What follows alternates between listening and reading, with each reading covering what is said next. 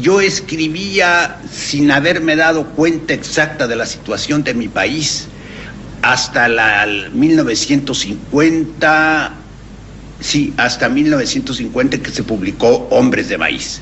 En esa época hice yo un viaje a Guatemala y estuve visitando los campos bananeros.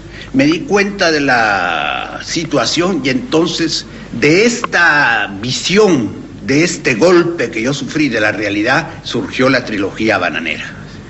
Entonces, si yo estando de embajador fuera eh, o tuviera la, la circunstancia de presenciar eh, una situación así de injusticia tan palmaria, una situación que me golpeara, yo creo que volvería a escribir en la misma forma.